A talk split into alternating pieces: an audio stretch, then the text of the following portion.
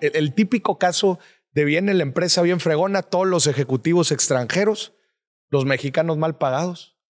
¿Te preocupa este tema?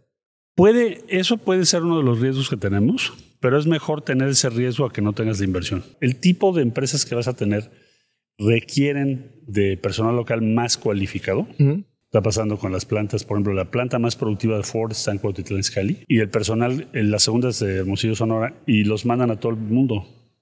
O sea, tú llegas, llegué una vez a Dubai y, y me encuentro uno de los eh, responsables de Ford en la región. Y, me dice, y le, y le digo, tú eres mexicano, ¿verdad? Me dice, sí, soy de, de Hermosillo.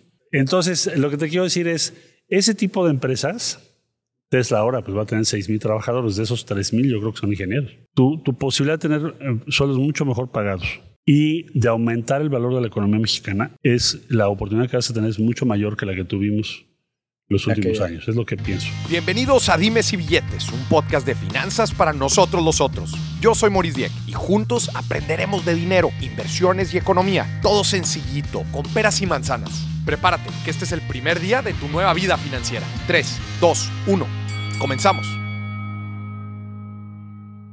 Señoronas, señorones, bienvenidos a otro episodio de Dimes y Billetes. Tengo el honor y el gusto de, de presentar a Marcelo Ebrard, quien ahorita está en la contienda por la candidatura presidencial de Morena. Marcelo, bienvenido al programa. Hola, ¿cómo te va? Qué gusto Gracias estar por, por hacer todo el viaje. No, al contrario. Andamos gracias. en Ciudad Juárez. Estamos grabando desde Ciudad Juárez. Qué gusto que, que nos estés acompañando, Marcelo. Tenemos el tiempo bien apretado, así que me voy a ir directo a los Claro. temas. Marcelo, tú tienes un perfil en lo personal se me hace súper interesante. Llevas más de 40 años al servicio público de nuestro país. Me interesas de cuenta que a tu cabeza exprimirla de todo lo que te ha tocado ver y desde tu perspectiva.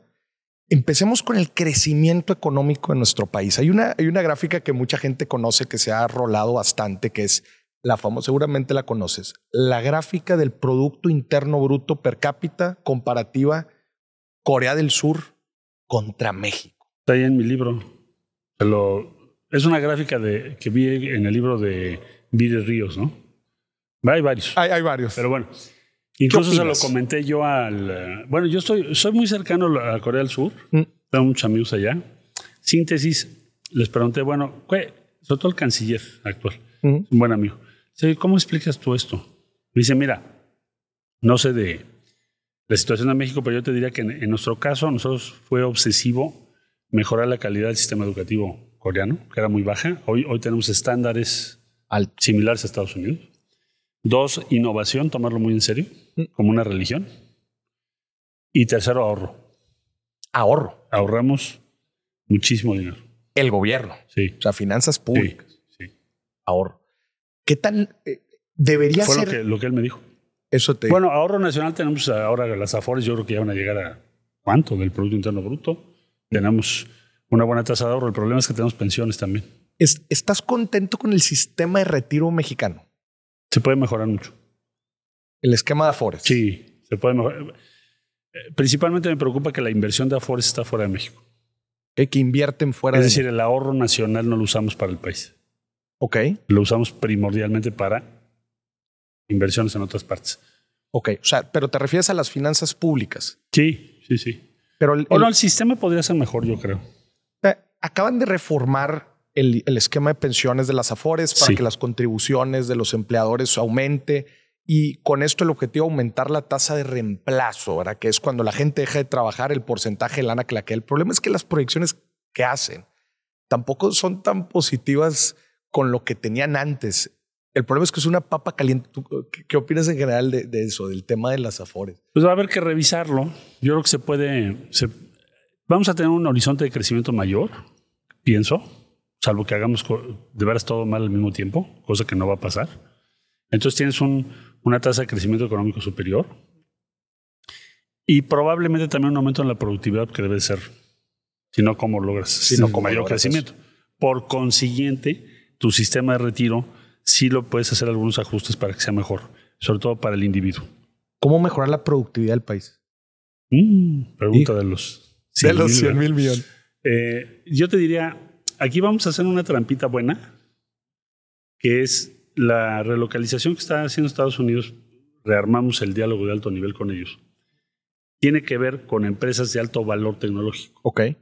Entonces ya no es la apuesta de los 80 o 90 de, ok, voy a hacer primero maquila, vamos a decir, y después ver si otra cosa. Sino que te vas a traer empresas que tienen un valor tecnológico muy alto. Entonces, eso va a permitir que tu productividad también se incremente de manera acelerada, sí o sí. Para ahí la pregunta no, es, no sería tanto eso, sino eso va a ser la locomotora, pero si como junto al resto del país, ¿verdad? Claro. Ese va a ser el dilema. Eh, que, muchos de los estados por el nearshoring están un poco preocupados de, no, pues es que allá en el norte, yo soy, yo soy de Monterrey. Dice, no, pues es que allá que fregón, les Todo el mundo quiere estar en Monterrey. y eso se debe al ecosistema. Eh, pero creo que podemos, por ejemplo, Sonora, podemos... Eh, interesante su plan Sonora porque te puedes vincular a semiconductores en Arizona. Ya y, las nuevas, todo lo que son baterías, electromovilidad, en fin. El sur del país no tenía gas, entonces por definición mm. no estaba en la fiesta, imposible.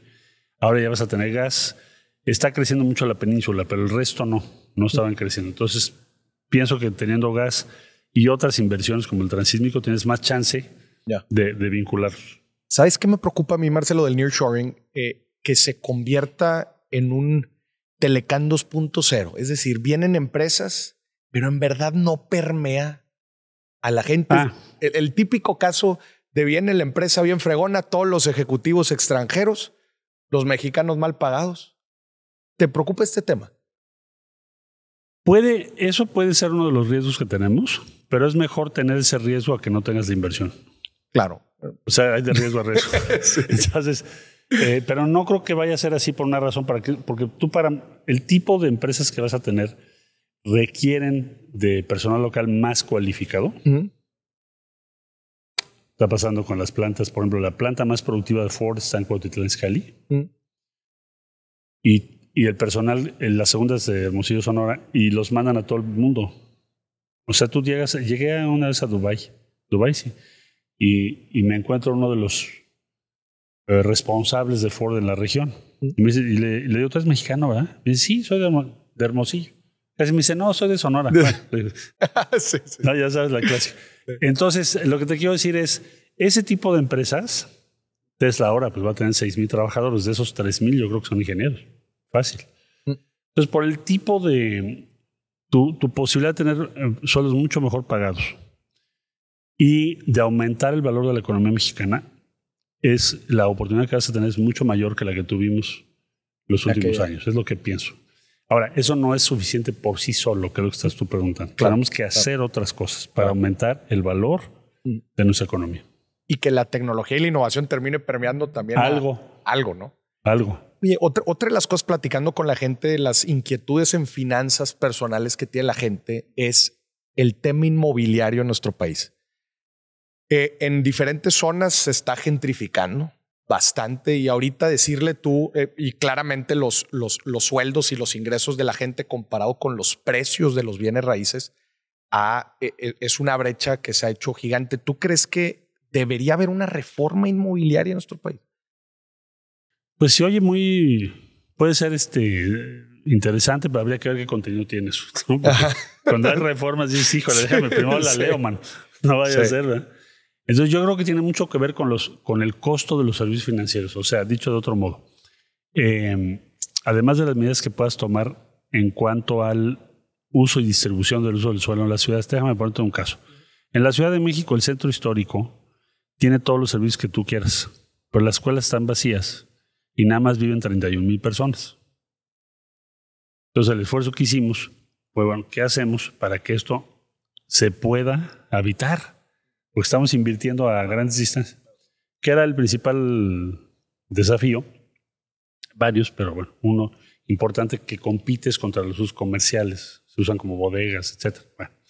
entonces algo pudimos avanzar, por primera vez se recuperó población. Bueno, entonces parte tiene que ver con lo que hagas en las ciudades, con políticas de ese tipo, y la otra con el acceso a servicios financieros, sobre todo a la gente más joven.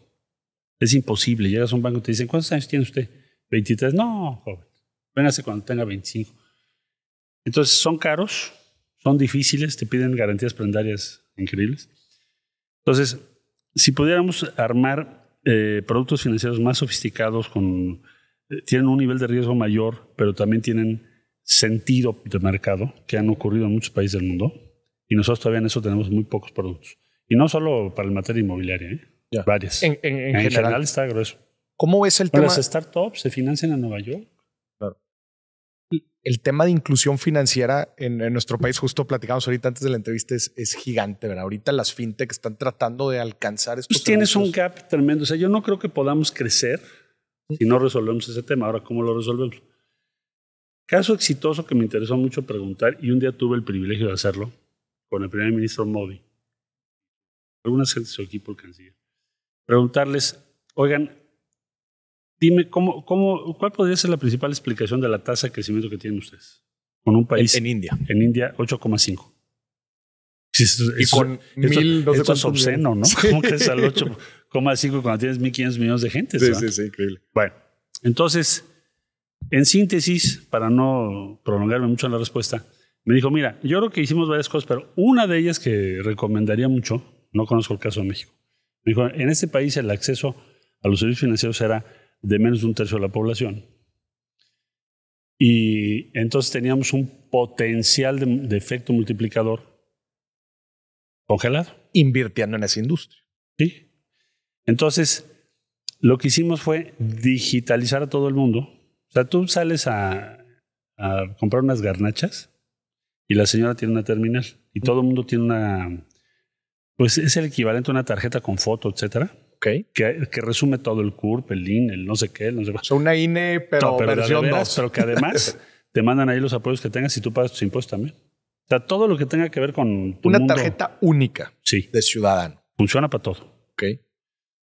Entonces, a la señora de las garnachas, le estoy explicando con este ejemplo, sí. le dijeron, bueno, a ver, tú vendes, no sé, dos mil pesos, tres mil pesos a la semana, no sé lo que vendas. Mm. Te vamos a cobrar muy poquito impuesto, Ok. el 3 o el 5. Oye, y el IVA, no, no importa, te vamos a cobrar más.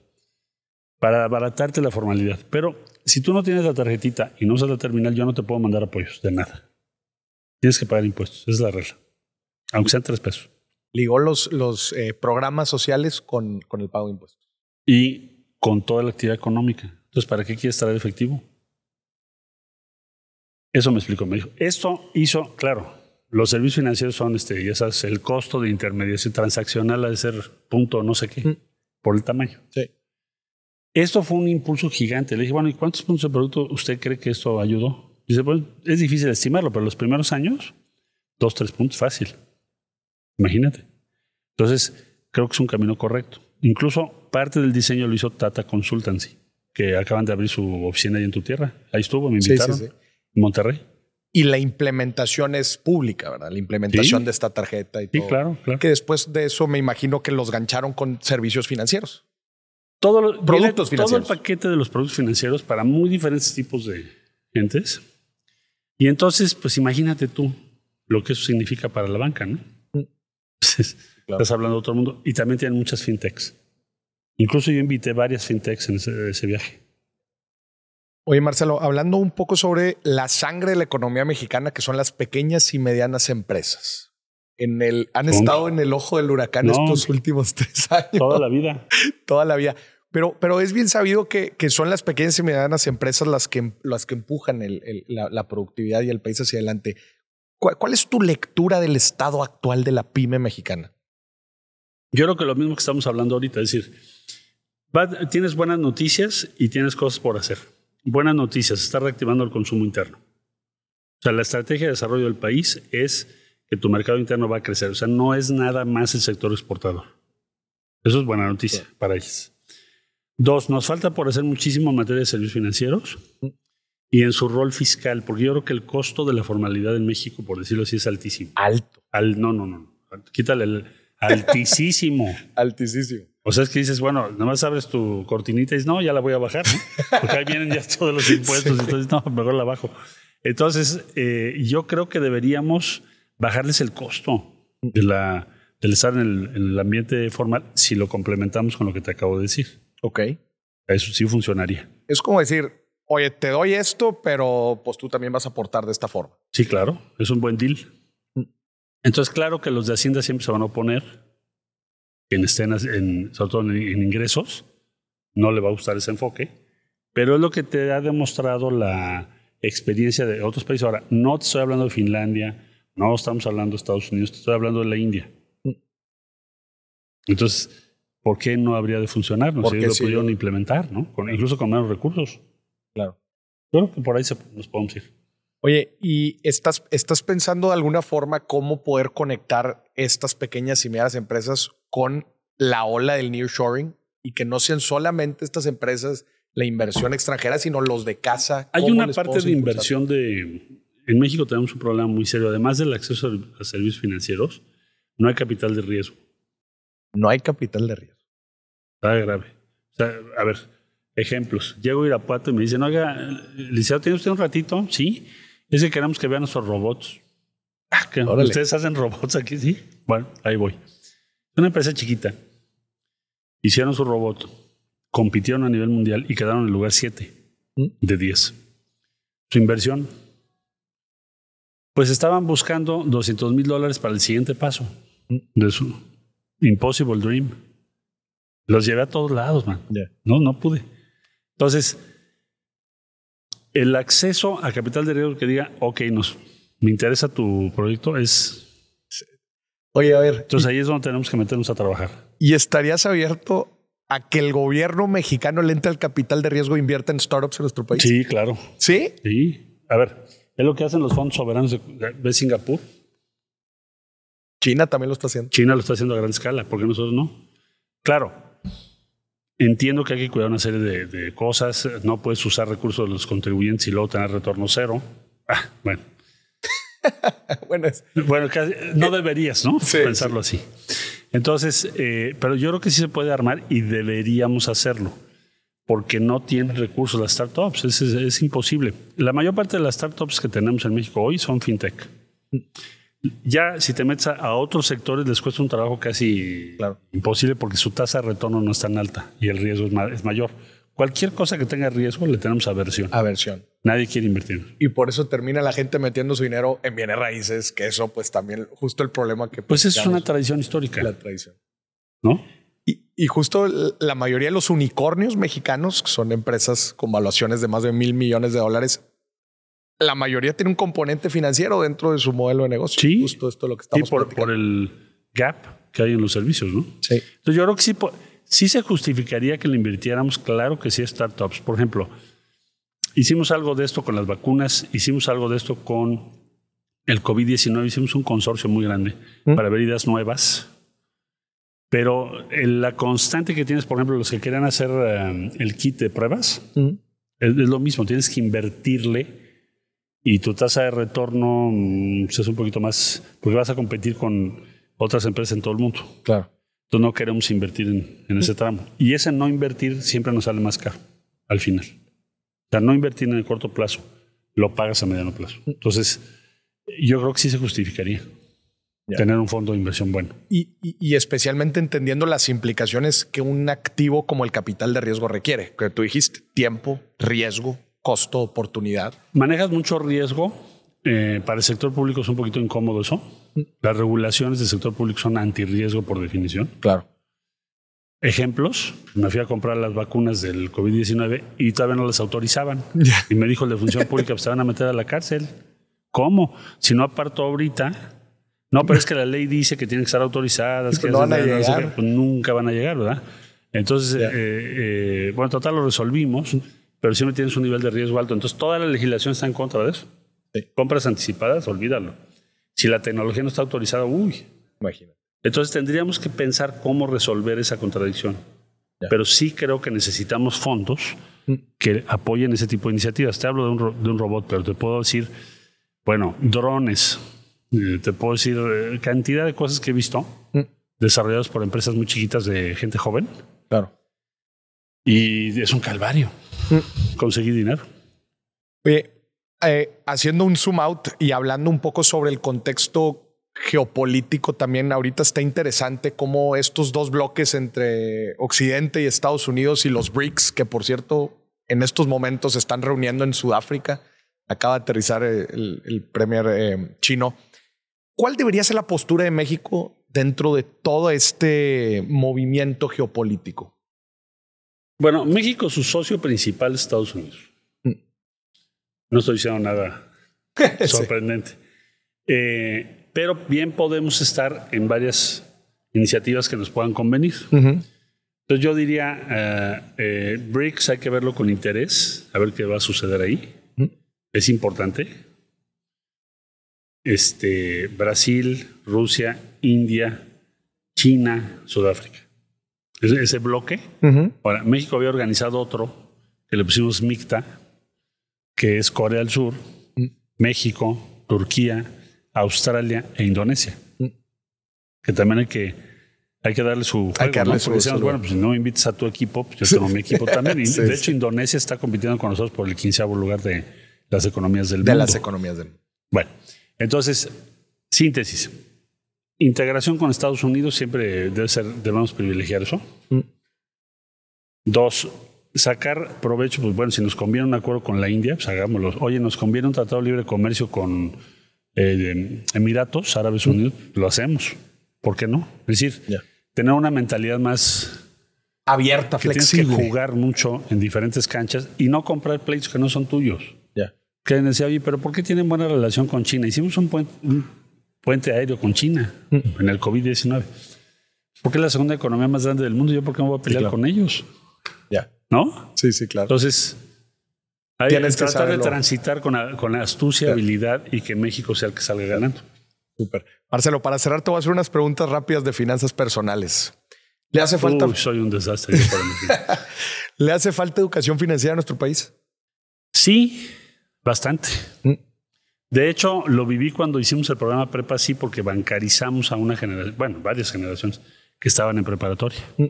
Nunca habían manejado servicios financieros. Servicios financieros. Te hablo de toda la, todos los que estaban en prepa, educación media superior. Mm. Y además los bancos no querían tampoco. Ya ay, no. Bueno, entonces, total, uno de los bancos accedió. Mm. Entonces, lo que me di cuenta es que no tenemos educación financiera ni fiscal. Ni fiscal. Ni una ni otra, ni idea.